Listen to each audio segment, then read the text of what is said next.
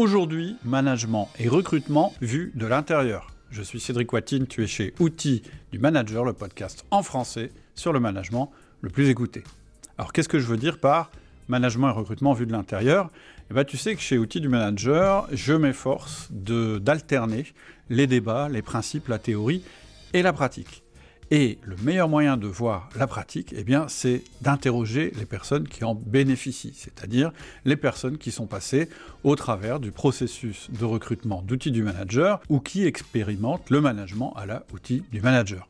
Donc, quand Damien Lapré, qu'on a interviewé dans le dernier podcast, m'a proposé d'avoir une discussion que je pourrais diffuser avec ses collaborateurs, j'ai sauté sur l'occasion. C'était l'occasion pour toi, en tant qu'auditeur, d'avoir une idée de l'expérience employée telle que peut être vécue par quelqu'un auprès duquel tu utiliserais les méthodes outils du manager. On va donc discuter avec Lévin et Nouma de ce qu'ils ont ressenti et de ce qu'ils ont apprécié, ou moins apprécié d'ailleurs, dans le processus de recrutement et dans le management tel qu'il est pratiqué. Et on verra qu'un process de recrutement sain permet de créer une équipe qui soit performante, mais aussi qui permette de manager en donnant le pouvoir à chacun. Je le dis souvent, recruter, c'est l'acte managérial le plus important. Pourquoi? Parce que c'est le plus risqué.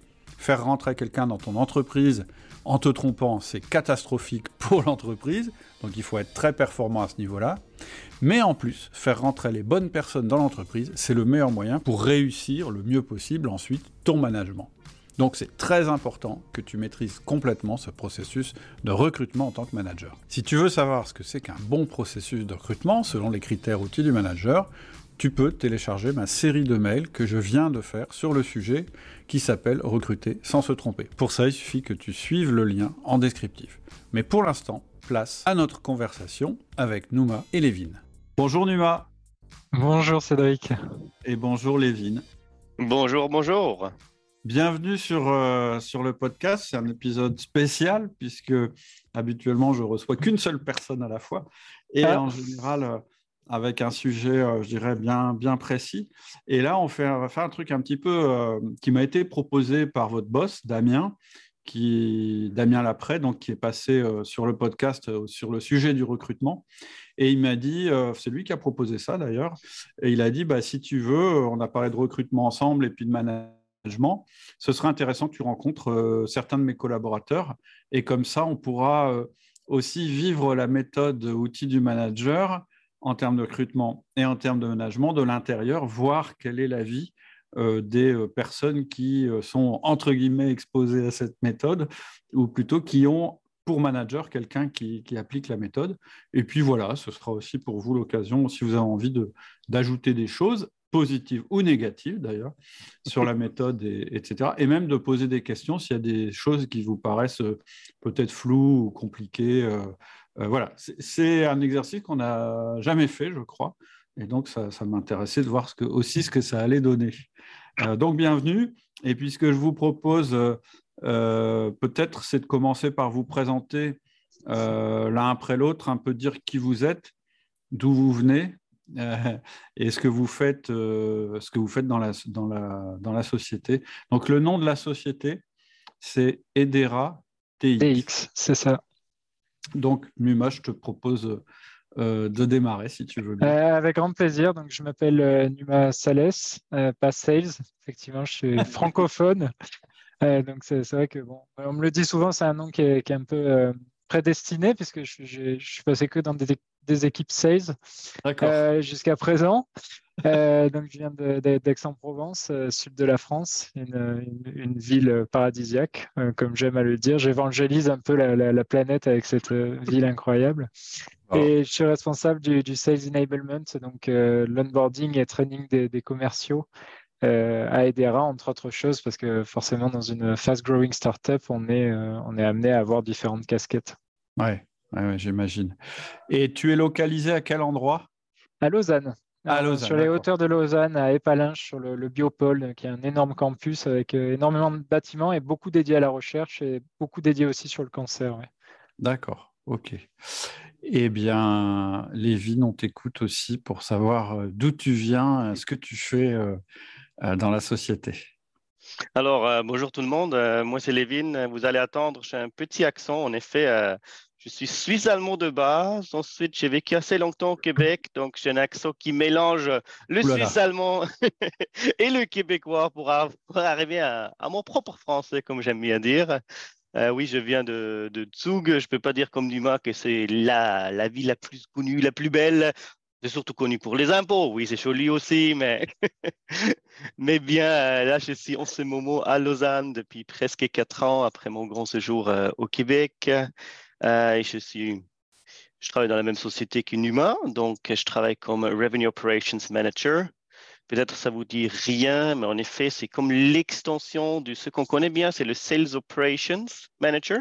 Mais le Revenue Operations Manager, c'est comme une, la nouvelle vision qui est surtout connue aux États-Unis. Ça veut dire que l'idée, c'est qu'on ne se focus pas juste sur l'équipe vente et tous les processus en vente, mais qu'on regarde les processus à travers toute la compagnie pour bien aligner les choses parce qu'on part de l'idée qu'on n'est plus dans ce silo, que la vente fait quelque chose, que le marketing fait quelque chose, que le engineering fait quelque chose, mais qu'il faut qu'on arrive à développer un processus qui est vraiment axé sur l'expérience du client. Et l'expérience du client, elle commence très, très, très tôt, c'est-à-dire en marketing avec awareness, et elle passe par la vente, par le onboarding, par l'adoption, par l'utilisation du produit, et à la fin, j'espère bien, par le awareness, qu'eux-mêmes, ils génèrent euh, la, connaissance sur Hederadix avec leurs, euh, leurs collègues, leurs amis, et qu'ils recommencent cette euh, customer journey, comme j'aime bien l'appeler. Super intéressant. Merci. Alors, je vous propose qu'on commence peut-être par parler de, recrutement, parce que c'était un petit peu le, le sujet majeur qu'on avait abordé avec votre boss.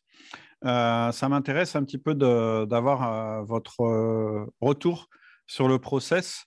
alors, c'est comme vous voulez, soit je vous laisse prendre la parole chacun, celui qui a envie de, parler du process, peut-être en partant de l'origine, c'est-à-dire qu'est-ce qui vous a amené à, postuler dans cette société, par, par, quel chemin vous êtes arrivé, et puis ensuite peut-être c'est quoi votre vécu euh, dans le process? Qu'est-ce que vous avez aimé, pas aimé, ce qui vous a étonné, etc. etc.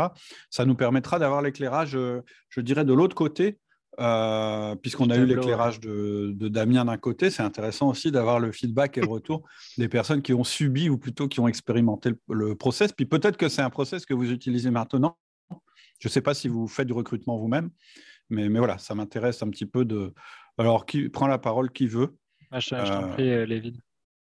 Alors, euh, pour moi, c'est clairement, ça va être, vous allez voir, c'est très différent de ce que Numa a vécu parce que moi, j'ai travaillé avant avec Damien déjà dans une autre société. Il était en effet le boss de mon boss. Donc, je le connaissais assez bien, mais il n'était jamais mon manager directement. Mais donc, lorsque Damien a quitté la, société, il a créé Hederadix. J'ai vu ça sur les réseaux sociaux qu'il y a cette nouvelle société. Et en effet, il y a même une collègue qui me dit Hey, Levin, je sais, tu es un peu moins moins heureux à, ton travail, mais regarde, il y a un poste qui est, qui affiché qui pourrait fitter ton profil. Donc, ce n'est pas Damien qui est venu me rapprocher, c'est moi qui ai dit, ah, OK, je prends une chance. Je lui ai écrit un petit message sur LinkedIn en disant, est-ce que tu as déjà trouvé quelqu'un?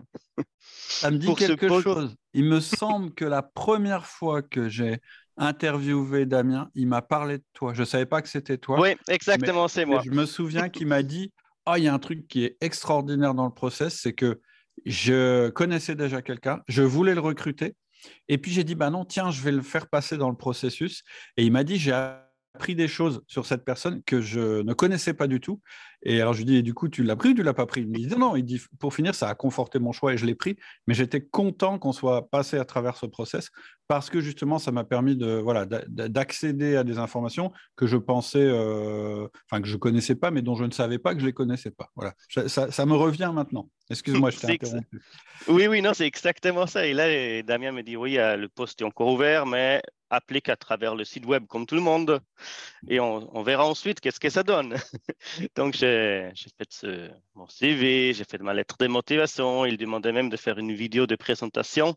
Donc, je dis, OK, hein, on va avec la totale parce que je suis quelqu'un qui pousse souvent pour le plus loin que je peux. Donc, j'applique. Je pense le, le, jour même ou le jour d'après, j'ai déjà un message de Damien qui dit oh, Je suis très intéressé, mais j'aimerais d'abord que tu passes par une autre personne pour une première entrevue, sans hmm. me dire des détails. Hmm.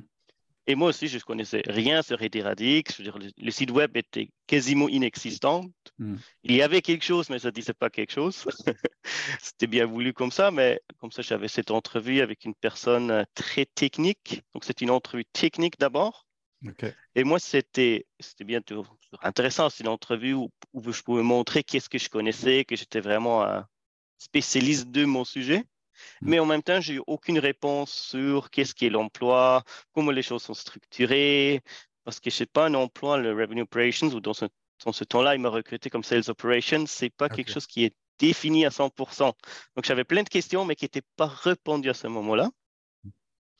Donc, c'était une expérience, je dirais, un peu mitigée. D'un côté, c'était super sympa l'appel, mais j'aurais bien aimé savoir, OK, est-ce que c'est vraiment un rôle qui, qui est faite pour moi? Est-ce que la société est faite pour moi? Est-ce que je vais investir beaucoup de temps dans ce processus de recrutement? Parce qu'appliquer quelque part, c'est toujours aussi du, euh, du travail. C'est pas juste que c'est, comme je dis, c'est pas juste l'employeur qui choisit, c'est aussi le futur employé qui choisit son employeur. Parce que Surtout en ce moment, de plus en plus. Mm. Ouais, si tu es, si es, bien qualifié, c'est, c'est, l'employé qui, qui, peut choisir d'un, certain sens. Mm. Et ensuite, ou euh, refuser, ou refuser. Oui, oui, bien sûr. C'est-à-dire qu'il n'y a pas longtemps sur, euh, sur LinkedIn, il y a un post qui a fait du bruit euh, où on voit effectivement le message d'un ou c'est sur Twitter, je crois, le message d'une personne qui dit euh, voilà, après, vous, après, après avoir euh, passé des entretiens avec vous, et, donc quand on lit le truc, on se dit bah, c'est le message de l'employeur qui va dire finalement euh, vous n'êtes pas retenu. Et en fait, c'est le message pas du tout d'un employeur, c'est le message d'une recrue potentielle qui dit bah, en fait, je suis allé sur les réseaux sociaux, je me suis renseigné sur votre entreprise, et finalement, euh, ce que je vois sur les réseaux ne correspond pas à ce que vous m'avez dit pendant l'entretien, et donc finalement, je ne vais pas venir chez vous. Et donc, euh, je ne crois pas dans les valeurs que, etc., etc. Et, effectivement, bon, c'est un cas particulier, mais, mais de plus en plus, effectivement, on voit que euh, le choix, le choix, il est autant, voire plus celui de l'employé que, que, celui de l'employeur. Mais pour autant, ça ne veut pas dire qu'il faille recruter n'importe qui parce qu'il a les diplômes. Et c'est ça qui est dur. On se dit, bah, il y a le pouvoir, parce qu'il y a une pénurie de candidats. Donc, euh, ce que pourrait être tenté de faire un recruteur, c'est dire bon, bah, allez, je le prends et puis on verra. Non, surtout pas. Surtout pas. L'exigence que tu as vécue dans le recrutement, elle en dit long aussi sur l'exigence de l'entreprise quant à faire rentrer les bonnes personnes dans l'entreprise. Et donc, c'est une, pour moi, c'est une pub positive. Mais voilà, sur le coup, ça t'a peut-être un peu. Non, mais en même temps, c'était comme vraiment, ça allait dans les deux directions. D'un côté, j'étais étonné du, processus, mais de l'autre côté, j'étais content de voir, OK, on met de l'effort sur cette position. C'est pas juste, ah oui, on bâtit quelque chose, on choisit un peu, un peu aléatoirement, mais on veut vraiment avoir le bon profil. Et pour moi, c'était important parce que j'avais une bonne position avant. J'ai géré une euh, équipe de quatre personnes. Donc, c'était quand même quelque chose que je devais quitter pour y arriver ici et hmm. quitter un emploi dans une société bien établie pour une toute nouvelle startup, on, on se pose aussi les questions. Est-ce que cette startup, elle va dans la bonne direction? Est-ce qu'on me choisit juste comme ça, mais un mois plus tard, les plans changent et tout est différent? Donc, j'étais quand même content à la fin d'avoir cette première entrevue avec quelqu'un très technique, avec qui je pouvais parler technique. Et ensuite, la deuxième entrevue avec Damien, qui pris, je pense, a pris presque deux heures, hmm. où il a pris beaucoup de temps d'abord pour présenter soi-même. Hmm. Et j'en ai appris beaucoup sur lui parce que oui, il était le boss de mon boss, mais ah. je ne le connaissais pas de cette façon. Je ne savais pas exactement c'est quoi son style de management. Je le voyais un peu agir, mais il gère une équipe de, je pense, presque 100 personnes à la fin. Donc, tu vois toujours euh, juste une partie de la réalité. Donc, j'étais très content qu'il a pris d'abord le temps d'aller dans tous les détails, mais ensuite aussi qu'il m'a laissé parler beaucoup de, de mes idées, de mon parcours, de mon CV, mais aussi de comment j'aimerais approcher cette, euh, ce nouveau poste et quelles sont mes visions pour ça.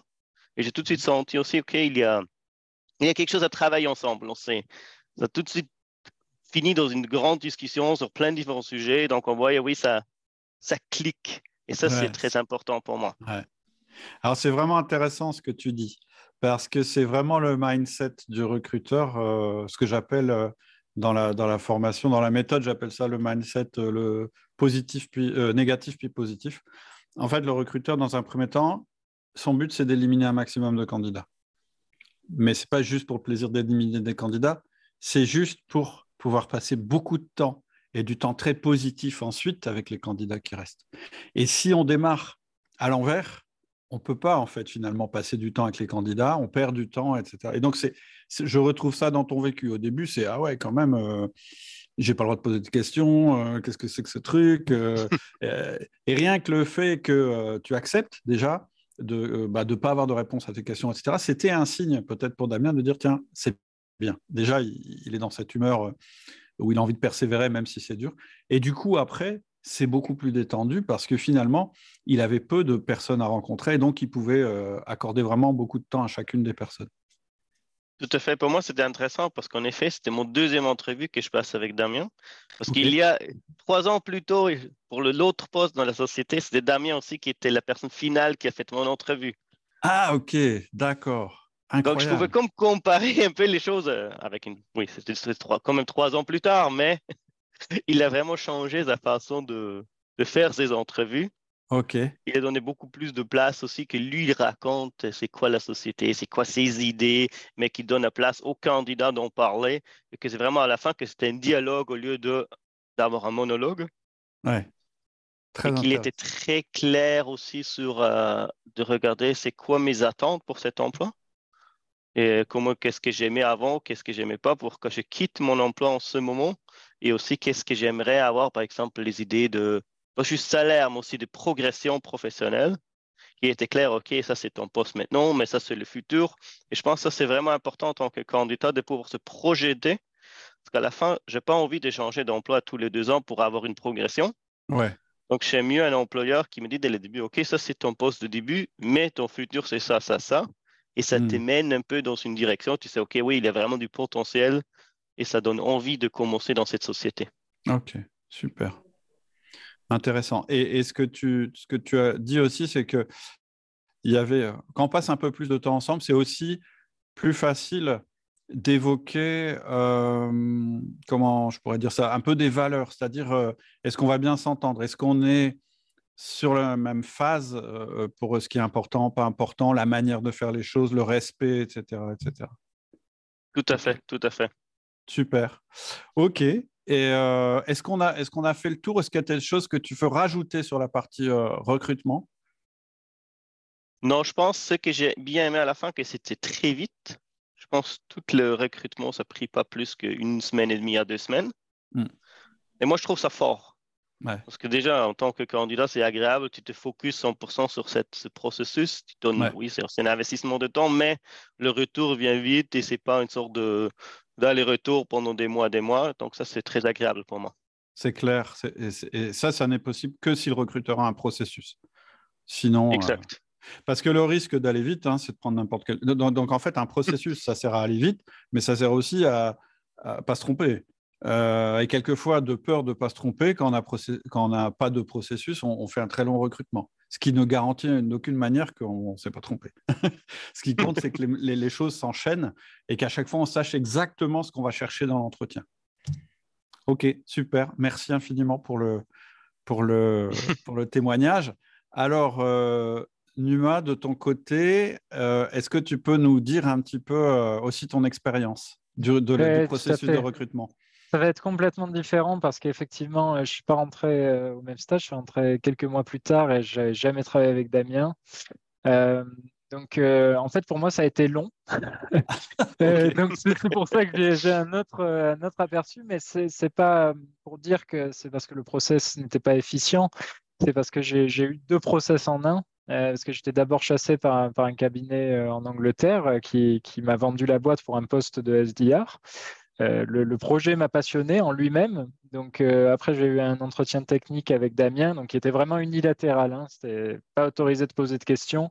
C'était mm. un screen particulier euh, du, CV mm. qui, a été fait, et c'est là où j'ai noté l'analyse fine de Damien parce qu'il a noté qu'il y avait une date qui ne coïncidait pas dans mon parcours. Et pourtant, ce CV, je l'avais vraiment travaillé. Donc ça m'a apporté un aperçu du fait que bah, il avait pris le temps de se mettre en face de mon CV et d'épier la moindre, euh, la moindre faute technique, si je puis dire. Donc c'est pour ça que là, j'ai eu tout de suite de l'intérêt euh, dans son profil parce que je me suis dit, j'avais partagé mon CV avec un grand nombre de personnes, mais pas une seule personne ne m'avait dit, il y a une erreur technique ici. Même pas, même pas le chasseur de tête même qui pourtant était employé par... Alors, je pense que Damien, il a utilisé un outil qu'on a dans la méthode qui s'appelle la timeline. Et en fait. la timeline, c'est une manière de rendre le CV euh, visuel. Alors, pourquoi on fait ça? C'est pas forcément, évidemment, du coup, tu détectes euh, les incohérences euh, de date. C'est pas forcément ça l'objectif, mais ça en fait partie. L'objectif principal, c'est que souvent, on a un biais quand on recrute, c'est celui de accorder de l'importance à ce qui nous intéresse dans le CV du candidat. Parce qu'on a un biais au début qui est il faut que je trouve le bon candidat. Au lieu d'avoir le biais qui est, au lieu d'avoir l'attitude qui est il faut que j'élimine les mauvais candidats. Et donc, quand tu as, tu, as, tu as l'idée de dire il faut que je trouve le, bon candidat, tu épilles dans chaque CV ce qui va t'intéresser le plus. Et du coup, même si c'est une toute petite période, genre la personne, elle a bossé trois mois là-dessus, dans ta tête, tu vas t'en faire quelque chose d'important. Quand tu reviens à la timeline, tu dis, mais non, oui, ça m'intéresse, mais finalement, euh, le mec, il a juste fait ça pendant trois mois. Quoi. Tu vois Donc, je pense que c'est à travers ça qu'il a, qu'il a dû Tout à fait. C'était vraiment un processus froid. Hein. Je rejoins Lévin là-dessus. Euh, c'était vraiment de, de, me poser des questions très, très précises sur mon organisation, comment je gérais euh, mon pipe, etc. à l'époque. Et j'ai apprécié, en fait, la contrebalance de la froideur avec le professionnalisme qui se cachait derrière. Oui, voilà. Donc ça, ça, m'intéressait beaucoup. Donc euh, là, on a passé un deuxième entretien euh, en présentiel, en présentiel euh, à Lausanne plus de deux heures. Donc, ce qui l'a amené à reconsidérer mon profil. je m'étais passionné plus pour le projet que pour le poste. Et on a considéré ma, ma position pour un poste de Sales Enablement. donc là, on a repris le processus. Là, j'ai eu des devoirs à faire. Il m'a dit, voilà, comment tu verrais tes premiers mois en tant que FC manager? Donc là, j'ai travaillé pendant un mois et demi en parler de mon job et puis pour créer une présentation détaillée et ce qui m'a fait m'impliquer énormément, ah euh, ce qui m'a fait me passionner tout de suite pour le projet. Donc, et je ne suis pas le seul à avoir euh, adopté ce modus operandi. Il y a d'autres profils après qui ont suivi le, même processus et qui nous montrent vraiment que eh ben, il y a des atomes qui commencent à se former autour de ce projet et qui commencent à construire une histoire. Et là, après, elle va être infirmée ou pas au contact bah, de, de, ses euh, cofondateurs. Donc, euh, euh, donc là, j'étais toujours en process, en process avec le, cabinet bah, qui me suivait, d'ailleurs par WhatsApp. Je trouvais ça intéressant parce que c'était la première fois que je discutais avec une chasseuse par WhatsApp. Mhm. Et ensuite, j'ai eu un entretien technique avec une personne externe à, à Edera pour, pour, pour certains entretiens d'approbation par rapport au fait que je pourrais être un, bon profil. Très intéressant. Et enfin, un entretien avec Damien et, Paola, notre vice-présidente, euh, sur Lausanne à nouveau, euh, presque deux heures, je pense encore. Et ensuite, s'en est suivi une finalisation de l'offre, des négociations euh, du contrat avec la chasseuse de tête. C'est un, un couac qui a failli tout faire chavirer parce que la négociation s'est transformée en téléphone arabe avec ce cabinet. Donc, ce qui m'a, poussé à prendre mon téléphone et, aller droit au but en discutant directement avec, euh, avec Damien pour se mettre d'accord et pour montrer que, que c'était une négociation purement commerciale et qu'il n'y avait rien de, de, caché. Donc, ça, c'était un peu le, la, personne, le, le, le, trait atypique de, de mon recrutement. D'accord. Ok. Euh, alors, euh, il, en a, il en a parlé quand je l'ai interviewé, Damien, euh, de, cette histoire de faire travailler les gens sur des projets. C'est sûrement ça qui a augmenté la, durée du, du process. C'est pas quelque chose que j'ai mis dans la méthode. Moi, je, dans la méthode, sur, ce, sur, ce, sur cette partie-là, on est assez light parce que c'est vraiment dépendant du contexte. et aussi, alors, je dis évidemment, en, fait, il y a, y a, à la fois ce process mindset négatif puis positif, et ensuite il faut passer du temps, etc. C'est une espèce de trame qu'on a. En amont, ce que vous n'avez pas vu, qui n'a pas forcément existé pour ton recrutement Lévin, mais qui devrait exister pour les futurs recrutements, c'est un travail avec l'équipe sur qui on va recruter, etc., qui est hyper important parce que pour moi, l'onboarding, il commence à ce moment-là, en fait. L'onboarding, il commence au moment où on réfléchit au poste. Pourquoi? Parce qu'en impliquant l'équipe, on rend responsable toutes les personnes qui vont, euh, qui vont participer au recrutement, euh, on les rend responsables de l'intégration de la personne. Mais c'est le cas, c'est le cas, c'est ce qu'on fait aujourd'hui. Ça, c'est ce qu'il faut faire.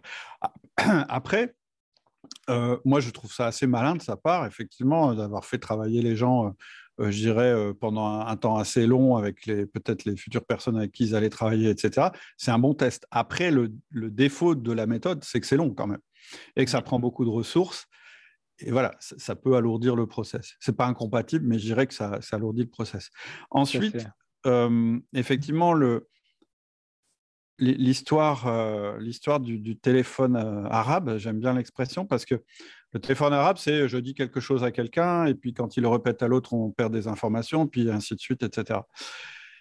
Et en fait, dans la méthode, alors peut-être que vous êtes dans un domaine particulier où c'est pas possible, j'essaye le plus possible que les gens se parlent en vrai et mmh. entre eux et que même pour dire non à un candidat, moi je parle du candidat qui a fait le procès jusqu'au bout, je pense que c'est intéressant que ce soit la personne de l'entreprise qui le rappelle ou qui la rappelle ou qui lui donne une chance de pouvoir s'expliquer, etc. Parce que quand c'est fait par des tierces parties, la négociation de salaire, c'est pareil, etc., Là, on a des risques euh, de dérapage mmh. forts puisque euh, on est allé assez loin au niveau de la prise de connaissance et du contact. Donc, euh, on a un contexte de valeur qui s'est mis en place, etc. Et c'est pas gagné que euh, la recruteuse ou la chasseuse de test soit dans le même euh, esprit et dans les mêmes valeurs. Donc euh, là, il y a, un fait.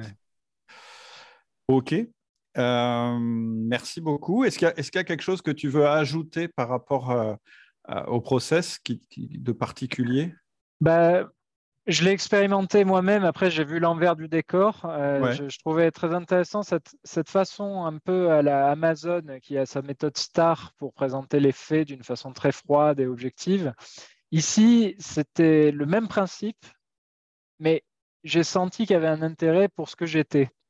Donc c'était cumuler la, froideur, mais en même temps l'intérêt pour la personne. Et ça, les, grands groupes ne sont pas vraiment capables de le faire. Et donc là, ça m'a beaucoup séduit parce que je me suis dit, il y a quelque chose d'unique dans ce processus. Et surtout, comme tu le mentionnais, euh, Damien m'a dit, quel que soit l'output euh, de ce process, euh, si tu as besoin de feedback, je serai là pour t'en donner, on pourra prendre le temps. Et ça, c'était la première fois qu'on me le disait. Et je, l'ai vu ensuite, puisqu'on l'a fait avec une candidate en digital marketing, et je trouvais très intéressant qu'on mm. prenne le temps de pouvoir discuter de ça et qu'il honore sa parole, entre guillemets. Et puis, ça n'est possible que parce que tu as été froid et je dirais assez euh, drastique dans la première partie.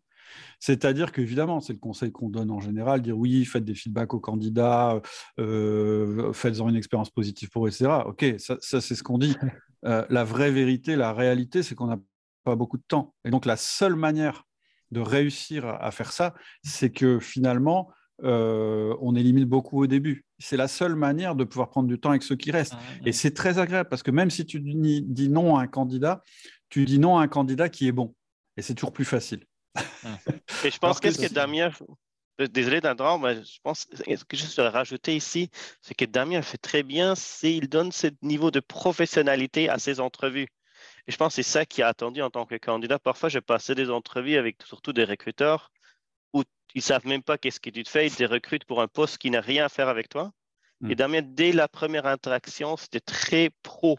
Et je hmm. pense pour ça, en tant que candidat, ça c'est plus important parfois hmm. qu'être qu'il soit toujours gentil et souriant. Ça, bien qu'il est toujours gentil et souriant, normalement, mais, mais je veux dire, ça enlève, ça donne, comme Numa dit très bien, cette froideur du processus à lui-même. Ça donne tellement un côté professionnel qu'à la fin, on dit waouh, il y a quelqu'un qui s'est préparé. Comme dans mon cas, il a cherché quelqu'un qui connaissait le domaine parce qu'il ne connaissait pas 100% le poste de sales op afin que cette personne fasse l'entrevue, je pense. Là, tu vois, il y a, oui, il a de l'effort dans le recrutement et c'est ça qui est apprécié en tant que candidat. Et ce qui est encore plus euh, fort, euh, une fois que tu recrutes dans le contexte d'une société, peut-être pas une start-up où il y a peu de monde, mais une société où il y a déjà des membres, c'est quand tu te rends compte qu'en plus, ce travail, il a été collectif. C'est-à-dire qu'au fur et à mesure de... Parce que moi, ce que je conseille après, c'est que euh, le candidat, il voit aussi les gens avec qui il va travailler en entretien individuel.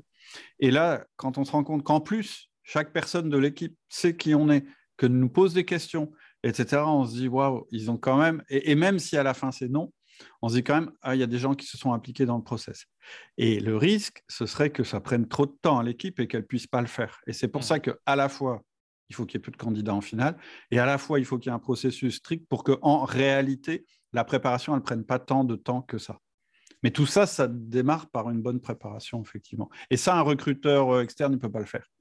Mmh. Pour moi, le rôle du recruteur externe, c'est de fournir des CV, de fournir du, volume. La qualité, elle peut être donnée que par euh, l'équipe qui va, euh, que vous allez intégrer par la suite. Ça me semble important. Et, peut-être, tu pourrais juste donner une opinion sur ça parce que tu parlais du fait qu'on a les, qu'ils viennent dans l'entreprise et qu'ils présentent, par exemple, leur projet à plusieurs employés, les candidats. Mais parfois, je trouve comme c'est un peu difficile. Il y a un biais de ceux qui sont bons orateurs. Ouais. Ils vont très bien faire. Ils peuvent présenter comme nous. La dernière fois, il y a quelqu'un qui est présenté devant 7-8 personnes. Donc, ce n'est pas un poste où tu dois faire ça après. Et là, tu juges différemment les personnes qui sont très bons orateurs que ceux qui sont factuellement super bien.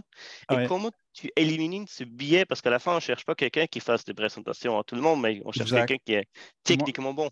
Alors, pour, pour être euh, clair, dans la méthode RDE, il n'y a pas cet entretien collectif. Ça, c'est quelque chose que Damien a mis en place.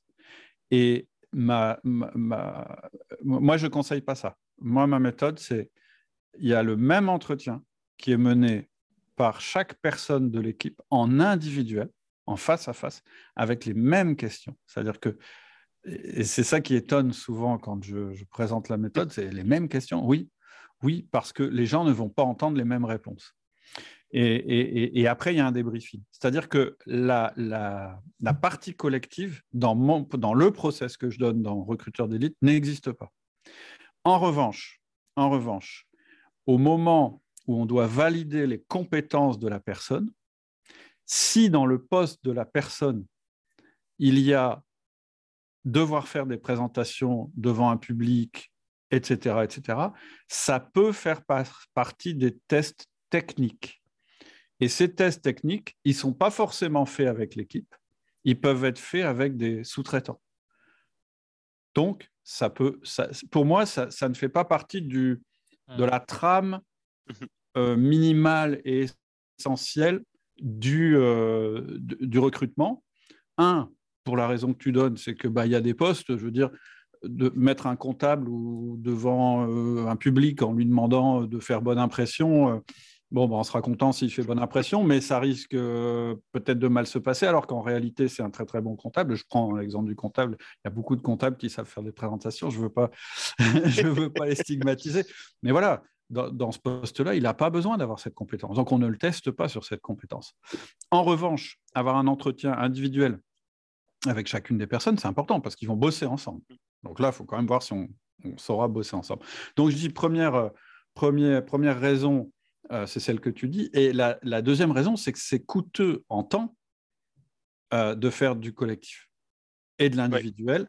Donc le risque, ce serait on va faire que du collectif et on va zapper les entretiens individuels, alors que pour moi, c'est les plus importants.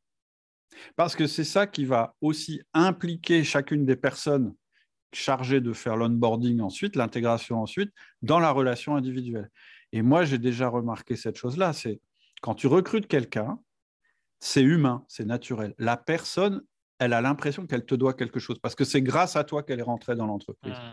Et cette relation, euh, un petit peu de, redevabilité, euh, eh bien, elle va être intéressante pour la suite, euh, la suite du poste. Quand on rentre dans une équipe et qu'on a l'impression que c'est un privilège et qu'on a vraiment été choisi par chacun des autres membres de l'équipe, on se sent bien accueilli, on a envie de fournir du bon boulot, on n'a pas envie de les décevoir. Donc, c'est vachement important. plus important que de savoir faire une présentation devant cinq personnes ou six personnes. Ok, je vois bien. Très par contre, peut-être que dans le poste de Numa, par exemple, c'était une compétence nécessaire et donc il devait, parce que j'en sais rien, ou par exemple, peut-être un chef de produit, quelqu'un qui est chargé de présenter des projets au reste de l'équipe ou qui est, euh, je ne sais pas, product owner ou des choses comme ça, ces gens-là, oui, ils vont devoir pouvoir défendre un projet devant des personnes qui ont un doute par rapport à ce projet. Tout à fait. Est-ce que j'ai répondu? Oui, c'était très intéressant. Merci beaucoup. OK. Donc voilà pour le recrutement. Est-ce que vous voulez dire encore des choses sur le processus du recrutement? Moi, j'ai rien à ajouter. Non. OK. Euh, on passe, euh, on passe au, au, management. Est-ce que vous Avec avez. plaisir. Et, et, je sens que Numa a des trucs à dire, donc allez, vas-y.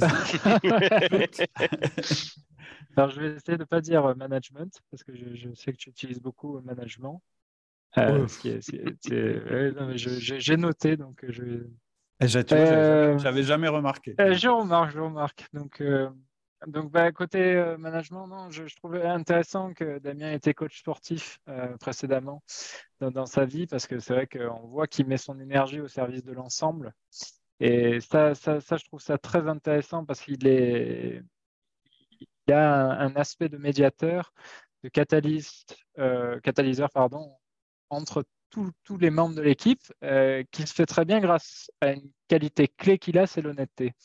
Mais ce n'est pas une honnêteté qui est feinte, euh, c'est vraiment une ouverture d'esprit qui est alliée à une franchise et à la culture du feedback euh, qu'on a, qu'on a vraiment mis en place avec les one-on-one et le, le, manager essentiel. C'est vraiment très, très intéressant parce que ça semble être quelque chose de commun pour les autres quand ils le voient de l'extérieur. Et quand ils rentrent et qu'ils passent par le processus, on reconnaît cette unicité. Et c'est ça qui, en fait toute la valeur. Donc, euh, c'est une liberté qui est non contradictoire avec le sérieux. C'est-à-dire qu'il euh, y a la possibilité d'être qui on est. Par contre, euh, tous ceux qui travaillent chez EDA travaillent énormément, mais chacun est son propre chef et c'est tout le paradigme qui est, qui est réussi aujourd'hui c'est de se cantonner à un système qui est qui est pas hétérogène. Et ça, je pense que c'est un changement de paradigme que la crise des talents aujourd'hui met en exergue. C'est qu'on veut avoir la visibilité de ses actions, et on veut avoir la visibilité des résultats de ses actions. Et c'est ce qui crée la passion, en fait. Euh, je pense que c'est ça aujourd'hui qui m'a qui m'a fait le plus, euh, qui m'a mis le plus en, lumière ce que j'aime euh, dans ce management, euh, c'est cette, euh, honnêteté euh, qui n'est pas décorrélée de, la performance, au contraire. Super intéressant. Est-ce que je peux essayer de le, de le dire d'une autre manière Parce que je veux être sûr, de bien saisir ce que tu dis, parce qu'il y a pas mal d'aspects dans ce que tu dis. Il y a l'idée de bienveillance, mmh, mais de bienveillance exigeante dans ce que tu dis. C'est l'impression que j'ai. Ce que tu dis, c'est l'honnêteté, ça veut dire dire aussi ce qui fâche tout à fait. Et ça, ça c'est. Il y a une phrase clé que j'ai souvent entendu euh, Damien prononcer pendant le processus d'entretien. On n'est pas une famille. Et, il l'a dit, il l'a mmh. dit quand je l'ai interviewé. Ouais, moi, quand j'entends ça, ça m'énerve. J'aime pas cette, j'aime pas cette phrase. Bah, je dis oui, vous n'êtes pas une famille. Clair. Et oui, non, mais tout à fait. Mais c'est vrai qu'on n'est pas une, start-up feinte de euh, voilà, ici c'est la maison, on a des. Il n'y a pas un amour euh, inconditionnel comme on peut avoir dans une famille. Non, au contraire. À la fin de la, journée, on doit manger. Euh, si on ne remplit pas ses obligations, si on ne remplit pas son carnet, si on, son, son, carnet d'obligations, eh ben, on ne mange pas. Et puis l'aventure s'arrête. Donc mm. il y a une réalité de la vie qu'il faut prendre en compte. Et ça, c'est vrai qu'il y a, il y a une bienveillance professionnelle ça ne veut pas dire qu'on euh, est dans un contexte où toutes les règles sont, mises euh, à la poubelle et puis on commence à faire n'importe quoi. Donc c'est ça que je trouve bien parce que moi j'avais peur, après être passé que par des grands groupes, avec un management très euh, vertical, français, j'avais peur de me retrouver dans une startup où c'est l'anarchie complète. Et puis, on commence à, euh, voilà, alors ce week-end, euh, voilà, on sort tous, on fait n'importe quoi, et puis on va en soirée, etc. Là, je suis rentré dans un cadre où j'ai dit à Damien tout de suite, euh, moi, je, suis plutôt classique, je suis un peu un vieux jeune, comme on m'appelle souvent, et, j'apprécie pas trop ce genre de truc. Et il m'a dit, putain, mais là, il y a une notion que tu n'as pas intégrée dans, dans ce qu'on va proposer ici. Ok. Et en fait, j'ai envie de dire, euh, en fait, on dit, on dit une bienveillance exigeante. Et, moi, en fait, j'ai envie de dire, c'est une exigence, mais avec de la confiance. Parce que dans ce que tu dis, il y a aussi ça. C'est, je te fais confiance, mais la condition, c'est qu'à la fin, il y ait des résultats. Il peut y avoir des erreurs et tu devras les corriger ce ne sera pas quelqu'un d'autre qui viendra ramasser euh, tes bêtises, on va le dire comme ça. C'est toi. C'est toi qui vas nettoyer tes, bêtises. Mais, voilà, par contre, je te fais confiance et je vais plus loin, c'est que je te fais confiance globalement. C'est-à-dire que euh, si, as pas, tu as ce tempérament-là, je le respecte euh, et je pars du principe de la bonne intention. Et je pense que c'est ça le truc fondamental pour pouvoir faire de la bienveillance. Faire de la bienveillance a priori, c'est absurde, ça ne veut rien dire. Effectivement, la bienveillance a priori, c'est dans une famille. C'est-à-dire, euh, mes enfants, euh, même si voilà, je les aimerais toujours, quoi qu'il arrive. mes employés, non, il y, a, des conditions. Il y a des conditions. Et je pense qu'il ne faut pas confondre. Et il ne faut pas être dans un extrême qui serait l'absolue non-confiance et donc, on contrôle tout, euh, euh, on est dans un groupe et c'est que la performance uniquement qui compte, etc. On ne peut jamais avoir d'arrêt dans la performance, etc. Mais on ne peut pas être non plus dans on s'aime tous. Et d'ailleurs, dans la startup, c'est souvent ce qui est mis en avant comme culture en disant non mais chez nous euh, on fait tout comme on veut, on travaille quand on veut, etc., etc. On a tendance à retenir ça. Ce qu'on oublie, c'est que c'est ultra exigeant et même dur et quelquefois plus euh, je dirais, euh, en réalité euh, complètement décalé par rapport à la culture qui est annoncée. Donc c'est vraiment intéressant. Je, crois que bah, Lévin, tu as un parfait exemple de ça. Comment? De, cette confiance accordée dans, nos choix. Quoi. Ouais. Ah, je sais pas si, si tu veux en parler, toi, Lévin. Oui, oui, bien, bien sûr. Moi, j'ai bien écouté cette conversation que vous avez eue. C'est tout à fait vrai que Damien se, cette idée d'autonomie qu'il veut donner à tous les employés. Et par exemple, lui a toujours l'idée de, la one-way or two-way door, comme il l'appelle. Donc, il dit si c'est une one-way door, donc une porte unique, tu la franchis une fois, mais tu ne peux pas retourner. Et dans ce cas-là, elle dit là, tu dois me consulter parce que ça peut vraiment faire un grand effet sur la compagnie et sur le futur. Mais si c'est une two-way door, vas-y, peut-être tu te heurtes là-dedans, mais c'est OK, tu apprends quelque chose, faire des erreurs, c'est important. Mm. Et la petite anecdote que j'aimerais bien raconter ici, c'est que la dernière fois, j'avais dit dans un one-on-one, dans vraiment où que je partage tout ce que je veux partager avec lui, j'avais parlé de grave, Damien, euh, depuis le début, là, je commence un peu à m'attacher à Hederadix. Je veux vraiment qu'on réussisse. C'est plus profond qu'avant parce que moi, je travaille toute ma vie dans les startups. Et les startups, c'est quelque chose qui bouge, qui n'est jamais sécuritaire. On n'est pas dans un milieu où, oui, tu sais, tu, pendant 10 ans, tout va bien aller. On ne sait jamais comment c'est dans, dans 5 mois, dans 10 mois, dans 2 ans. Mm. Comme ça, ils disent Ah, Levin, c'est intéressant, mais fais attention à ça, mm. parce que dès que tu t'attaches trop, tu es moins pris, tu as moins tendance à prendre des risques, mm. mais pour réussir, il faut en prendre des risques. C'est fort hein, quand même de dire ça quand tu es le dirigeant. Hein. Oui, et moi je trouve ça super intéressant, cette, euh, cette façon de penser. C'est aussi bien parce que c'est stressant de savoir qu'on ne peut pas faire des erreurs. Hmm. oui, mais ça peut être stressant aussi euh, de faire une erreur, tout simplement. Hmm. En fait, oui, vas-y. L'histoire des, one-way doors et two-way doors, c'est intéressant parce que euh, j'avais jamais vu comme ça, mais c'est un concept euh, antifragile, ça. En fait, l'antifragilité, je ne sais pas si vous, vous, voyez un peu de quoi on parle. En fait, l'antifragilité, c'est de dire un organisme pour pouvoir euh, devenir, euh, devenir meilleur, en fait, il doit être exposé au stress. Mais il y a deux sortes de stress. Il y a celui qui te fait t'adapter, c'est un bon stress. Puis tu as le stress qui te détruit, c'est un mauvais stress. Et, en fait, euh, si on retraduit ça sur le contexte d'une entreprise, c'est ne jamais prendre un risque qui mette en risque l'ensemble de, de, la, de, de, de l'entreprise. Et c'est aussi ce qu'on appelle la stratégie des altères ou euh, qui, est aussi une stratégie en placement financier, où on dit au lieu de prendre des risques moyens, il y a toute une partie du business où je ne prends pas de risques, et c'est ce qui va me permettre de vivre, c'est ce qui fait ma structure, mais je prends de gros risques sur une autre partie. Et c'est un petit peu ça l'histoire du choix à deux portes et du choix à une porte. Il y a des trucs, c'est irréversible. Et effectivement, quand tu dois prendre quelque chose qui est irréversible, qui met en risque au niveau irréversible, euh, tu dois en parler à ton boss. Après, il décide d'y aller ou pas. Moi, je connais ma philosophie euh, en termes de gestion des affaires. Je ne prends pas ce genre de risque. J'ai jamais pris ce genre de risque. Et parce que pour moi, ce qui compte avant tout, c'est. Mais, moi, je ne suis pas une start-up. Moi, mes entreprises, c'est des entreprises que j'ai rachetées, qui sont matures, etc. etc. Donc, je ne peux pas avoir la même échelle que peut l'avoir quelqu'un comme Damien qui dit bah ouais, nous, nous, on prend le risque parce que si on ne le prend pas, on meurt, mais euh, si on le prend, pardon, on peut mourir, mais si on ne le prend pas, on meurt. Donc euh, voilà, voilà c'est un aparté. Mais ça me fait penser à ça. Et c'est très, très important quand on dit euh, vous êtes autonome, vous avez un degré de liberté, etc., qu'on mette la limite, qu'on dise, et, c'est exactement ce qu'il a fait. Et en fait, le fait de donner une limite à l'autonomie, ça permet de donner de l'autonomie. Parce que du coup, ça te rassure. Toi, tu dis ce qui te stresse, c'est de ne pas pouvoir faire d'erreur, mais il y a des gens, ce qui les stresse, c'est de prendre un jour le risque euh, qu'on leur demande de prendre des risques qu'ils ne sont pas capables d'assumer eux-mêmes.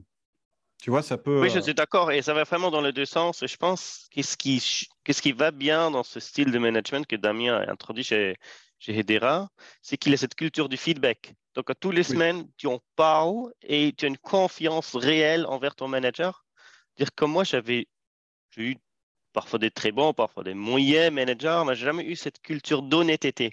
Et avec lui, je peux dire qu'est-ce que je pense, même si c'est peut-être pas son avis, il est là pour l'écouter, n'est pas pour le juger mes pensées sur le moment. Hmm. Et comme ça, s'il y a quelque chose, parfois j'arrive à la maison, dire ah j'ai eu cette situation, c'est un peu stressant. Je dis hmm. ah je me note ça pour mon one-on-one de la semaine prochaine. Hmm.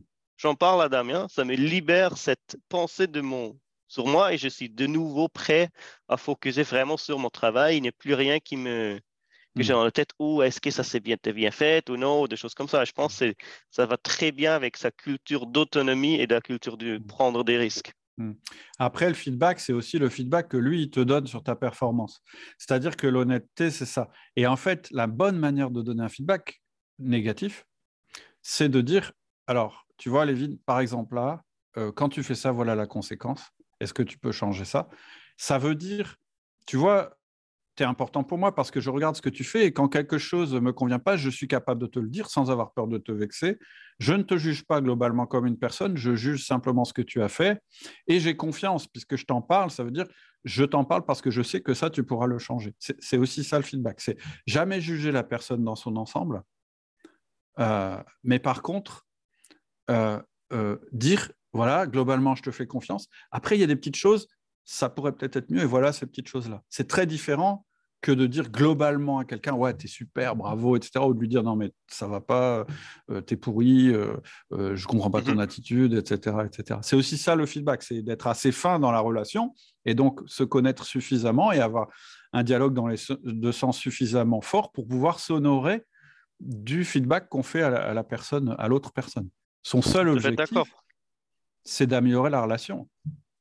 C'est le seul objectif. Oui, on a envie, on a envie de grandir. En moi, je suis, encore, j'ai 32 ans, donc je suis, assez carriériste de façon. Je veux grandir, je veux aller plus loin dans ma, dans ce que je fais. Mais s'il n'y a pas quelqu'un qui me dit, hey, peut-être fais attention à tel élément ou tel élément, comment je puisse m'améliorer. Comme ça, j'aime bien cette façon de, OK, on a tous les semaines, je reçois un peu quelque chose, s'il y a quelque chose à dire, et je sais, OK, je suis sur la bonne, sur la bonne lancée. Ouais, ouais, c'est clair. En fait, un manager qui hésite à faire du feedback, je leur dis, mais toi, est-ce que tu penses que ton chef te donne assez d'informations? Et en général, le manager me dit, bah non, j'aimerais bien en savoir plus. Je lui dis, bah tes collaborateurs, c'est la même chose. En fait, on en sait, on en veut toujours plus, on veut toujours plus de validation par rapport à ce qu'on fait. Et c'est important de la donner au fur et à mesure, quel que soit le profil. Hein. Ok, super. Est-ce que vous avez d'autres choses euh, euh, peut-être qui vous viennent à propos du, du, management, du système de management? Donc, on a parlé du 1 à 1, du feedback, du coaching un petit peu. Numa en a parlé. Bah, moi, j'ai mon, mon grand sujet qui est le, le, bouquin Good to Great. Euh, je pense que Lévin a entendu 30 fois ces, ces, histoires. je crois 50 fois au moins. Oui, sûrement. Donc, euh, je m'excuse à l'avance, mais c'est vrai que c'est illustrateur des sociétés qui performent bien. Je ne sais pas si tu connais ce, ce bouquin, euh, Cédric. C'est celui de Jim Collins. Exactement, oui. Ouais. Et, là, on retrouve des traits, et je, le vois dans, des. Par exemple, là, Damien nous partageait un article sur comment euh, l'écurie de F1 Mercedes gère son, management.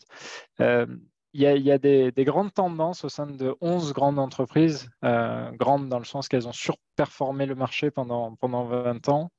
Et c'est la, discipline, et c'est ce que tu mets en exergue dans tes formations. Et je trouve que par exemple, j'ai mes notes, mais il y a des personnes disciplinées. Euh, commençant par le CEO. Ici, nous, on a la chance d'avoir le CMO et le CCO qui suivent la même chose, qui ont un ego à zéro, qui est associé à une culture de la performance, une humilité personnelle, mais aussi une réalisation professionnelle qui est impressionnante.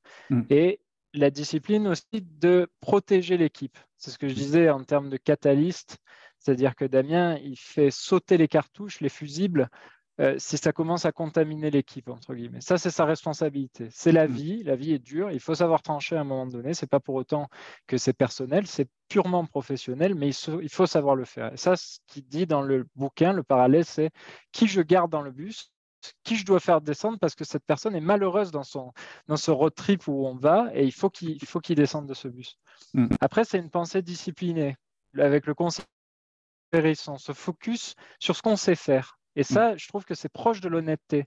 C'est pas le renard qui se perd un peu dans, tout, c'est le hérisson, il sait ce qu'il sait faire. Et c'est un peu le ikigai appliqué au monde professionnel. Et ça, je trouve que c'est intéressant parce qu'on ne perd pas son énergie euh, à, partir dans tous les sens. Et mm. l'autonomie, ce paradigme de la crise des talents, c'est vraiment face the brutal facts, savoir intégrer euh, des faits qui sont violents ben voilà, euh, là, si on ne lève pas en Serie A, eh ben on va pas plus loin, on s'arrête là et c'est terminé.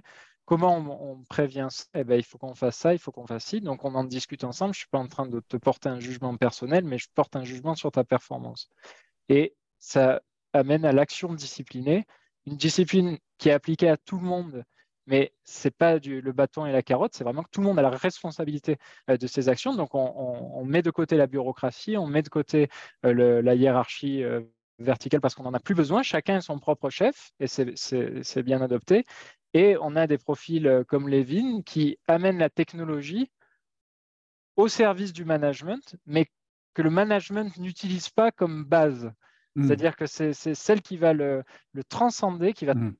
transcender notre performance, mais on n'est pas reliable que de, de, ça. Et ça, je trouve très intéressant parce qu'en plus, euh, c'est un peu le, la roue du chemin octuple du bouddhisme, penser juste, intention juste, etc. Et on voit que c'est ceux qui ont pensé comment fonctionne bien la vie euh, aujourd'hui, ben, quand on l'applique au niveau de l'entreprise, ça fonctionne. Donc, euh, je trouvais ça intéressant parce que ce sont des traits communs au management d'entreprises qui fonctionnent bien et je vois des entreprises qui fonctionnent bien, qui respectent ces dénominateurs communs.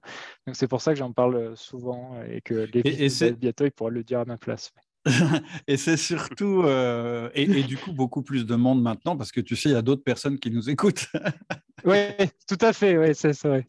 Et, non, moi, ce qui, ce qui, ce qui m'avait aussi. Euh, alors, effectivement, il faut, il, faut, il faut préciser dans le, dans le bouquin de, Jim Collins, c'est il a étudié les performances des entreprises sur le long terme. Et c'est ça qui est vraiment intéressant. Et, moi, alors, je ne je, je, je, me souvenais plus qu'il y avait un passage aussi important sur la discipline. Ce qui m'avait aussi beaucoup marqué dans ce qu'il disait, c'était l'ego ou plutôt l'absence d'ego. Enfin, moi, je ne crois pas que ça existe, l'absence d'ego, mais je dirais un ego qui passe par les réalisations de l'équipe plutôt qu'un ego qui euh, s'auto-alimente. Et parce qu'on peut trouver effectivement euh, des dirigeants qui ont un ego énorme, euh, je n'ai pas besoin de de, parler longtemps pour, pour euh, voir celui qui défraye la, chronique actuellement. Et, et, voilà, avec un ego énorme, avec et, puis on peut se dire, bah ouais, mais ça marche, regarde lui, ça marche. Oui, mais l'étude de Jim Collins, c'est sur le long terme. Et c'est bien ça qui est important. Et je crois que de plus en plus, c'est ça qui va être important euh, dans une entreprise, c'est comment l'entreprise survit, comment elle est encore là demain. Finalement, c'est c'est ça qui est le plus important. Tu as, cette histoire-là aussi dans le bouquin de, qui s'appelle The Infinite Game de ah son nom, euh, celui qui a écrit Start with Why. Euh, bref, si vous vous souvenez du nom, n'hésitez pas à me faire un, mail. Euh, où il dit en fait les meilleurs dirigeants, c'est ceux qui construisent leur entreprise pour qu'elle soit encore là longtemps. Et ça, c'est vraiment ce qui permet d'éviter les excès de la surpression et de la super-performance permanente qui en réalité détruit les équipes. Et ça, je, crois que c'est ça qui est très très fort. Et en fait, pour pouvoir faire ça, il faut être capable de se dire, bah, moi je suis un CEO euh, ou je suis un dirigeant ou je suis un chef d'entreprise qui est là de passage. Et mon entreprise doit me survivre. Et s'il m'arrive quelque chose, mon entreprise, finalement, il faut qu'elle puisse euh, fonctionner sans moi. Et en fait, bah, c'est ça qui donne du pouvoir aux employés. Ben, c'est exactement ça. C'est ce qu'il met en exergue, c'est le, ce qu'il appelle le management de level 5.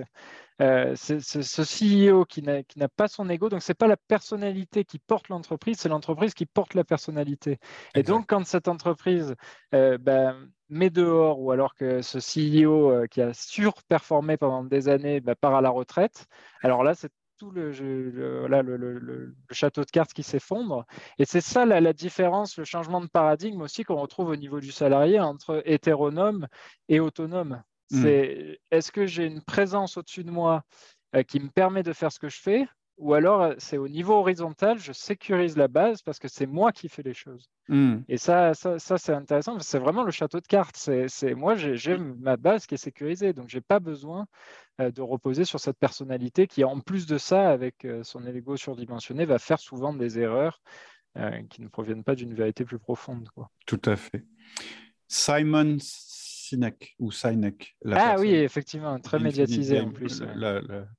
Et en fait, pourquoi ça s'appelle The Infinite Game? C'est parce qu'il dit y a trop, pour lui, il y a trop de, de, de, leaders d'entreprise qui jouent leur entreprise comme un, euh, une partie de, comme une, un match de foot avec un début et une fin.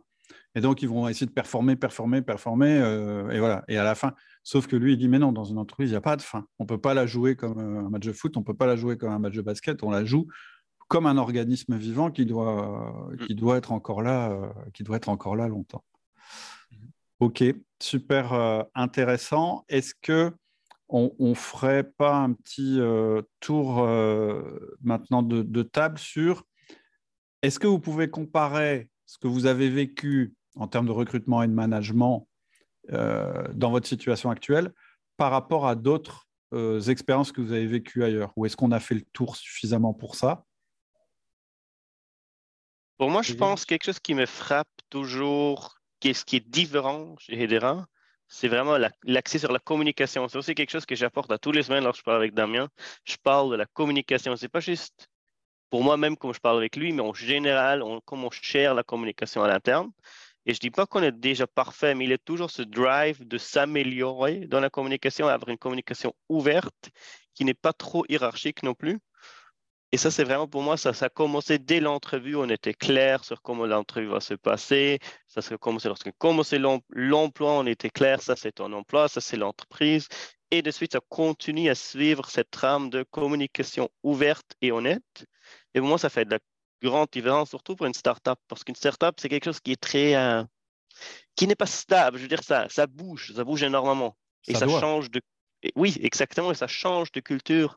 moi, j'ai commencé comme 4 employés, et là, on a déjà 20 employés. Donc, ça a déjà changé un peu de culture, mais ça va encore changer dans les 50 employés, dans les 100 employés, et de suite. Et si on garde cette culture de communication ouverte, moi, je pense que ça, ça va mener au succès. Et c'est ça que je n'ai pas vu dans le passé. Souvent, c'était plutôt une communication du haut vers le bas, c'est-à-dire que le CEO qui a pris un rôle immense dans les autres compagnies et les autres et les personnes en bas n'avaient pas nécessairement la place de lever leur voix et dire quelque chose. Et là, c'est une communication bidirectionnelle hmm. et c'est ça qui fait Hedera Dix qu'est-ce qu'on est aujourd'hui et qu'est-ce qu'on va devenir. Il y a un truc que tu as dit aussi que je trouve que je voudrais souligner, c'est que tu as parlé de clarté, puis après, tu as parlé de communication. Et en fait, euh, c'est important parce que la clarté, c'est souvent c'est quelque chose que tu fais à un moment. Tu dis voilà, c'est plus clair, j'ai besoin de clarifier. Et la communication, c'est le process qui fait que ça doit rester toujours clair. Et donc, euh, un manager ou un dirigeant, il doit toujours laisser ouvert le canal de la clarté, c'est-à-dire qu'il doit toujours demander. Parce que souvent, ce qu'on se dit, voilà, oh là, c'est pas clair, donc je vais faire un effort, je vais clarifier, puis après on oublie. Alors qu'en fait, la clarté, c'est un truc de tous les jours c'est un process. Et c'est pour ça que le 1 à 1 est important, c'est que ça permet, et c'est ce que c'est un petit peu l'image que je donne souvent. Je dis quand, quand tu es sur une route, en fait, et même si elle est droite, euh, tu fais toujours ça avec ton volant. Tu fais des, alors on est, on est peut-être en audio, donc euh, tu corriges toujours la route. Tu as l'impression qu'elle est droite, et mais en fait tu la corriges toujours. Et c'est ça que doit faire un manager, c'est toujours remettre la voiture au milieu de la route en permanence, de, de, en fonction de ce que lui disent ses collaborateurs et en fonction aussi du plan qui s'est fixé. C'est d'autant plus vrai que la route n'est pas droite. Et, euh, pour une startup, up en général, quelquefois, il n'y a même pas de route du tout. Donc, euh, c'est plutôt remettre le cap à chaque fois. OK. À ton niveau, Numa, est-ce qu'il y a des choses que tu voudrais comparer par rapport? Non, c'est vraiment, euh, je pense aussi qu'il y, a une particularité que je, qui, qui m'intéresse énormément, c'est de pouvoir montrer euh, son, côté humain. Euh, tout en restant dans un contexte professionnel. Euh, et ça, ça, je trouve ça très intéressant. Je prends un exemple très récent, puisque c'était hier, et Damien nous a dit, ben voilà, j'ai passé une nuit de merde. donc, quand est-ce qu'il t'a dit ça? Hier. Et eh ben, il m'a dit la même chose parce que moi je l'ai interviewé hier. Et eh ben voilà, voilà. voilà la conversation, ça a été ça va. Ah bah j'ai une petite nuit, mais ça va. Ouais, voilà. Donc, et ça, en fait, bah ouais. Eh ben, ça montre l'exemple. Et ça montre un exemple qui est. Et c'est pour ça qu'aujourd'hui, chez EDA, comme bah, EDA, ça commence par un H. On a beaucoup la, vidéo, par exemple, de recrutement. On la compare à EDA, We Are Humans, etc. C'est vrai que bah, on peut montrer ses faiblesses. On peut être libre de dire bah, j'ai passé une nuit de merde parce qu'on a un exemple qui nous dit, ben voilà, je, suis, je suis un être humain, je, déconne, je fais des trucs, je, peux dire n'importe quoi à un moment donné, par contre, être sérieux euh, à un moment suivant, et tu peux compter sur moi, même si j'ai fait euh, l'andouille qui est... C'est vraiment des choses que, pour moi, c'était nouveau parce que c'est vrai que j'étais que des dans des grands groupes précédemment, donc c'est un peu le côté start-up. Mais je, pense, je sais pas, Levin, si, c'est une qualité propre à, Edera, mais en tout cas, moi, je le reconnais comme étant quelque chose de très sain, parce que ça me permet de me dire, ah, mais c'est vrai que je suis pas le seul à avoir euh, cette vision des faux semblants où euh, bah, on arrive et puis euh, voilà, on est toujours souriant. Et puis... Donc, c'est vrai que cette expression de l'humanité, bah, je, pense que c'est aussi ce qu'on recherche aujourd'hui, les, jeunes générations. Euh, et qui, qui aujourd'hui, bah, voilà, c'est de dire j'ai des faiblesses euh, et ces faiblesses sont parfaitement normales. Tu en as aussi, tu, tu peux les partager. ça fait partie de la communication. En fait, euh, tu parles un peu. Pardon, excuse-moi, Lévin, vas-y. Non, non, vas-y. Non, je voulais juste dire, je, je, rejoins Nouma vraiment sur, cette, sur ce qu'il vient de dire, sur cette question de humanité, mais sans que ce soit la famille Hedera. Un petit exemple, c'est je suis devenu père euh, récemment aussi. Comme ça, je disais, avant d'avoir mon enfant, je disais Damien, regarde, pour moi, j'aimerais qu'on trouve une solution, comment bien combiner euh, travail et la vie privée. Je suis un père très appliqué, j'aimerais bien travailler peut-être juste quatre jours au lieu de cinq. Est-ce que ça, c'est pour toi, c'est une possibilité? Et on verra peut-être euh, faire des heures, des journées un peu plus longues, des choses comme ça. Et dit, regarde la vie, tout est possible. Si tu es heureux à la maison, ça veut dire que tu es heureux au travail. Et ça veut dire que tu vas te livrer qu'est-ce que tu dans la meilleure qualité que tu peux.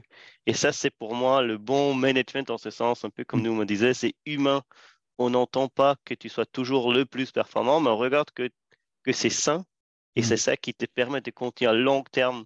Il y a des jours où tu performes peut-être un peu moins, mais c'est normal. C'est, on est humain après tout.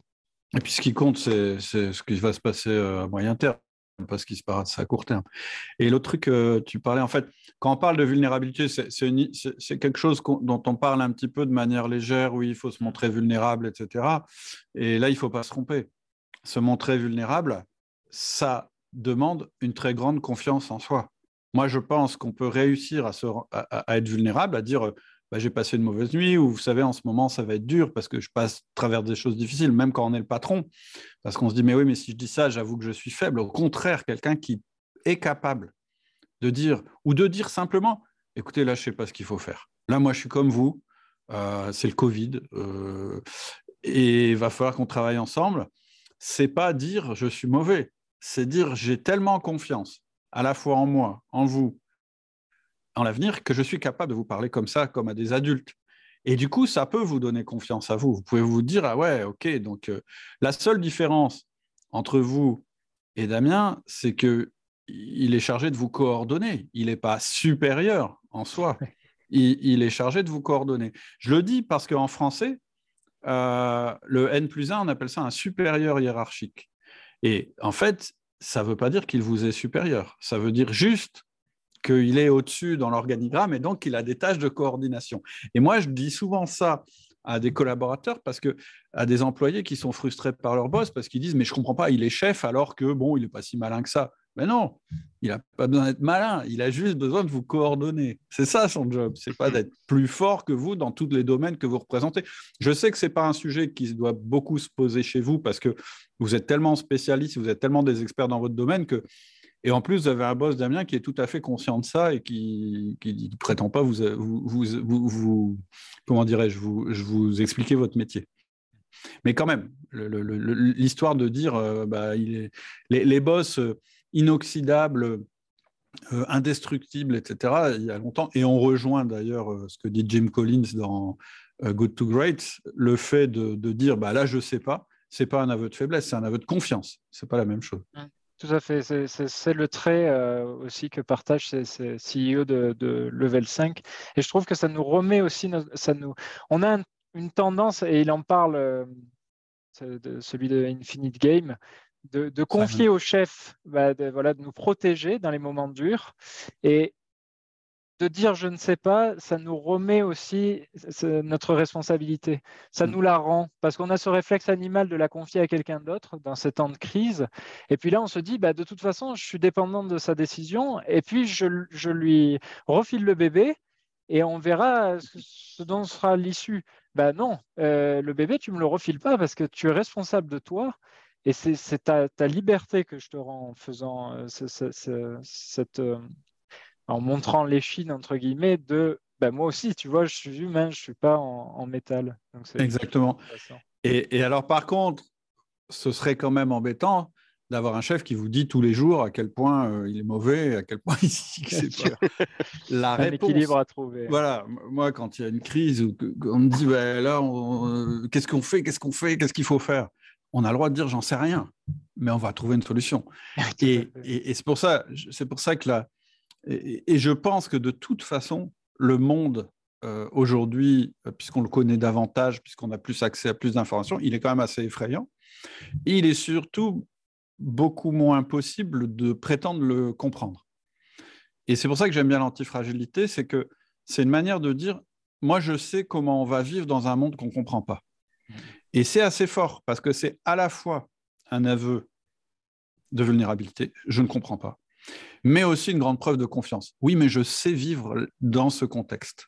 Et c'est ça, en fait, la qualité qu'on attend d'un dirigeant et celle qu'il doit transmettre à ses managers et donc à ses employés. C'est comment vit-on dans un monde qu'on ne comprend pas? Comment survit-on dans un monde qu'on ne comprend pas? Et ça, c'est vraiment l'humain. L'humain, il est construit pour vivre dans un monde qu'il ne comprend pas. Je veux dire, euh, juste, il a conscience qu'il ne comprend pas par rapport aux autres animaux. C'est la seule Je sais que je ne sais pas. Voilà. Je sais que je ne sais pas, mais j'ai confiance quand même. C'est quand même fort. Alors que rien ne me rassure, hein, sauf le fait que j'ai confiance dans mes ressources. Ok, on est allé assez loin euh, philosophiquement. Euh, de manière plus pragmatique, pour arriver vers la fin de, cet épisode euh, vraiment intéressant, je vous remercie pour la qualité des échanges et puis pour votre transparence. Merci à toi. Et est-ce que vous êtes aujourd'hui euh, vous-même impliqué dans le recrutement des nouveaux collaborateurs?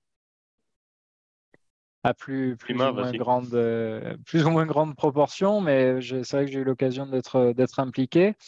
Euh, surtout impliqué parce qu'on a créé une, guideline de processus de recrutement pour pouvoir le communiquer aux autres départements parce que finalement, Damien, il est CCO, il n'est pas CEO. Et donc, dans cette logique, bah, Lévin, c'est notre ambassadeur pour, pour euh, casser les silos euh, au sein de DA. Donc, c'est important qu'on partage ces best practices, surtout quand elles ont été éprouvées et surtout quand elles fonctionnent. Et donc, on a créé ce, fascicule. On en a créé un de, 40 pages avec euh, un Roberta. Alors après, moi, je l'ai simplifié pour qu'il soit plus pragmatique, c'est-à-dire mmh. qu'on ne perde pas énormément de temps à se former pour pouvoir appliquer ces, ces best practices. Donc c'est vrai qu'on a eu l'occasion de bah, nous de jouer les profils techniques pour euh, un profil en, marketing, donc on a participé et on a d'autres occasions puisqu'on a ces, entretiens euh, groupés avec une mmh. présentation, un business case qui est en lien avec le poste euh, de la personne qui postule et qui va expliquer durant 30 minutes et qui va faire face à l'équipe avec laquelle il, il, ou elle va travailler pour présenter sa vision de, ce qu'il va pouvoir faire et surtout se confronter aux questions qui peuvent euh, être posées euh, durant ce moment. Donc, euh, donc voilà, on, participe en ce sens-là. Par contre, c'est vrai que Damien sollicite notre avis. Mmh Par contre, il il ne nous doit rien. Ça, c'est ce qu'on suit dans le, dans le processus, c'est-à-dire qu'on n'aura pas d'update après sur euh, bah, c'est vrai que toi, j'ai bien aimé ça, j'ai bien aimé ci. Non, non, on est là en tant qu'aide euh, de prise à la décision. Et par contre, c'est lui qui a le, mot final et c'est important parce que c'est lui qui a la vision euh, bah, sous-jacente et puis il va pouvoir dire voilà en, toute conscience voilà mon choix et, et, nous on se suivra puisqu'on a eu l'occasion de, de se faire son propre avis. C'est logique et, euh, parce qu'en fait, ça touche quand même à quelque chose qui est absolument euh, euh, fondamental dans l'entreprise, surtout, surtout une start-up. Dire, faire monter les bonnes personnes dans le bus et, effectivement faire descendre les personnes qui ne sont plus bien à leur place. Non, en fait, je posais la question aussi parce que ce qui m'intéressait, et voilà, merci d'avoir répondu à ça, c'est que le, processus RDE, c'est un processus. Pour moi, qui fonctionne bien, et c'est ça qui a été euh, je dirais, intégré par Damien, mais en même temps, l'avantage d'un processus, c'est de pouvoir le déléguer. Une fois qu'on a un processus, ça permet de dire, bah, désormais, c'est plus moi qui vais forcément faire toutes les étapes du recrutement. Euh, je peux déléguer tout ou partie du processus. Et ça, c'est vraiment euh, intéressant. Donc, c'est la deuxième. Premièrement, j'applique un processus. Deuxièmement, je suis capable de le déléguer. Et troisièmement, plus tard, peut-être, je suis capable de donner la main à mes équipes pour qu'elles puissent se l'approprier. Et comment on s'approprie un processus? Bah, C'est en l'utilisant une première fois, et ensuite en l'adaptant, en se disant, bah, tiens, chez nous, ça, ce serait peut-être mieux, etc., euh, etc. Et c'est comme ça, je pense, que euh, vous allez euh, avoir votre propre culture d'entreprise, c'est en intégrant des processus pour savoir comment on fait le management, comment on fait le recrutement, etc. Mais après, quand on a les bases, quand on sait ce que c'est que l'essentiel du processus, bah, c'est là qu'on on peut avoir de l'autonomie par rapport à sa transformation, à son évolution. Donc, c'était le sens de, de, ma question. Tu vois, le fait que vous ayez ajouter ces business cases, etc., c'est parce que probablement c'est quelque chose de spécifique et qui correspond à la situation, à la culture de votre entreprise maintenant. Moi, je ne l'ai pas intégré parce que je me suis dit, bah, non, c'est pas, pour moi, ce n'est pas dans le core, core processus. Ce n'est pas, c'est pas indispensable, cette partie-là. Sauf exception. Et vous en êtes probablement une. ok. Bah, merci beaucoup, en tout cas, pour vos, pour votre témoignage déjà, c'est sympa, pour la discussion. Et puis euh, voilà, moi j'ai trouvé ça très sympa parce que j'ai retrouvé aussi euh, cet esprit de, euh, on peut tout dire, sans trop de filtres que j'avais entendu de la part de Damien. Je suis content de voir que en plus. Oui, non, tout à fait, c'est une réalité. on n'est pas là pour casser du sucre sur. non. non. merci beaucoup, Cédric. C'était vraiment un, plaisir. Bah, un grand plaisir partagé. Merci à vous deux. Merci à toi aussi, c'était vraiment, c'était vraiment bien. À bientôt. À bientôt, Cédric. Voilà, c'est tout pour aujourd'hui. J'espère que ça t'a plu autant qu'à moi. J'ai trouvé cette conversation passionnante et je tenais à remercier Damien, Numa et Lévin d'avoir permis que cela puisse se faire. J'espère aussi que ça t'a fait envie parce que c'était le but. Est-ce que ça t'a fait envie? Est-ce que tu as envie en tant que manager d'avoir des collaborateurs de cette qualité et de ce niveau de motivation? Moi, je pense que si tu es normalement constitué, ça a dû te donner envie. Et ça t'a peut-être donné aussi envie de savoir ce que c'est qu'un processus de recrutement tel qu'on le voit chez l'outil du manager. Et si ça t'intéresse, j'ai créé une série de mails, une nouvelle série de mails sur ce sujet où, en quelques mails, je te décris le processus idéal pour recruter sans te tromper. C'est comme ça que ça s'appelle, recruter sans te tromper. Et pour le recevoir, il suffit que tu suives le lien que j'ai mis en descriptif de ce podcast ou de cette vidéo. Donc n'hésite pas, c'est gratuit et ça peut certainement t'apporter beaucoup de choses. Je te souhaite une très bonne semaine et je te dis à très bientôt.